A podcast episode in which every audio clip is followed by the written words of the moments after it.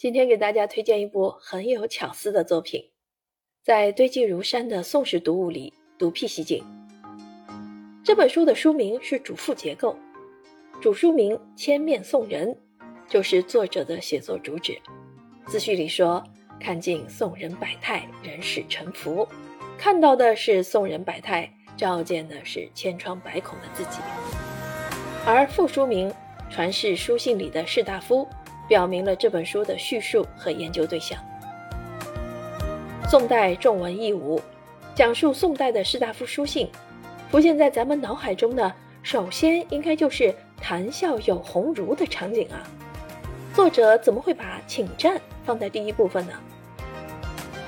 这个部分讲述了范仲淹、于禁、蔡京、岳飞、于允文等人的事迹。现在读者想必都知道范仲淹、岳飞、于允文的大名，从他们的书信中就能体会到其中表现出来的爱国、沉着、勇敢的精神。而从蔡京的书信里，也能看出一些当时宋朝方面的外交方案。作者求春霞读史之心得，还在于他能挖出文字未尽之意，比如。范仲淹写于北宋庆历二年的《边事帖》里说：“仗朝廷威灵，极目凝息，亦见有伦序。”可是实际情况绝非这样云淡风轻。宋夏战争正在烽火燎原之际。还比如南宋绍兴七年，宋高宗赵构赋岳飞书，赵构把姿态放得很低，谆谆慰问，殷殷叮嘱。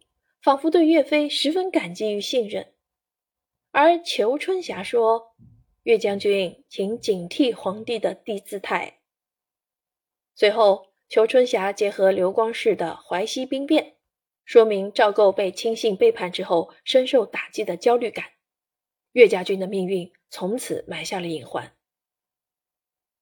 文心雕龙》书记有言：“详总书体，本在禁言。”言所以散玉陶托风采，故宜调畅以人气，优柔以释怀，文明从容以心生之献丑也。可见书信之可贵，就在谨言，是亲友之间的心声吐露。但是处于政治权力中心的士大夫群体的书信，在涉及公家事务之时，势必闻过是非，遮遮掩掩。这些宋代武将既要承担保家卫国的重责，又要提防同僚和主上的猜忌之心，怀有抱负而难以施展。我们读他们的书信，要透过纸张言语的层面去触摸他们的心声，把脉历史真实的走向。所以，请战放在第一部分是全书的定海石，也是作者历史情怀的蕴藏。整个宋代斯文不绝如缕，后面的几个部分。徐徐展示宋代士大夫为官的春风得意，治学的宽和气度，通人情了生死的豁达胸襟。但是切切不可忘记，这一切都是在请战之后的。文章千古事，得失寸心知。文人能写善写，方有这些传世的作品。但我们必须知道，那些写不出的、不怎么会写的人还有很多很多。还有那些埋在黄沙堆里的无名的英雄，还有历史无尽长河里无数的细沙。在宋代，对于士大夫和其他受过教育的人来说，有文化的意义不仅仅是能够写作常规的书面文件，在他们的世界里，良好的教育意味着能写文学作品，更高水平的则要会用高雅的形式写作具有创意的作品。宋代文人的书信不仅是为了交际。也是书法艺术品，是抒情与交流的方式和个人成就的载体，还是丰富文化内涵、推动文化发展的行为。这些传世书信的图像有很高的鉴赏性，这也是阅读本书的一大乐趣。从全书收录的书信作者来看，蔡襄和苏轼亮相最多。苏、黄、米、蔡，宋代书法四大家，这两位就占了半壁江山。说起来，他们俩的故事也是很具代表性的，相当精彩。全书五个部分都有蔡襄的书信出场，可见作者对他的偏爱。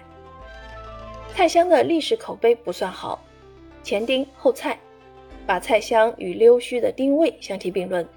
这个说法是苏轼先出口的，不知道苏大人是真的这么认为，还是随口玩笑。总之，害了蔡襄的一世清名。蔡襄是福建莆田市仙游县人，生于农村，寒门出的贵子，靠优秀的成绩脱去了布衣。他谦和清静，爱好广泛。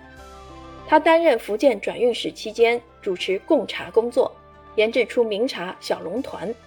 仁宗皇帝很爱喝，君臣相处融洽。蔡襄识茶，写有茶记，懂得笔墨纸砚的制作，会鉴赏书画，长袖善舞，交游遍天下，经常给亲友们寄赠特产礼物，书信往来很多。他为人圆滑，识时务，顺人意，处理案件时总是平息事端，尽量不得罪高位的人，所以蔡襄是不怎么受苏轼待见的。千古一人苏东坡，这个人是真的很有趣。苏轼很喜欢文童画的墨竹，在宋代，文人仍以诗文取胜，画技被视作匠人之艺，因此文童不愿意画画，更不愿意赠画，而苏轼就软磨硬泡，想尽办法索画，表现得很无赖，而且用很夸张的语句竭力赞美文童的画艺。平日里，只要逮着机会，苏轼就会跟人宣扬文同的画有多么多么好。中国文人画自此始，苏轼之功善莫大焉。书中还讲了苏轼与僧人宝月友人陈继长的友情，还有苏轼扫雪、赏梅、买房、酿酒的诸般趣事，与苏轼豪放不羁的书信手稿一起跃然纸上，音容栩栩。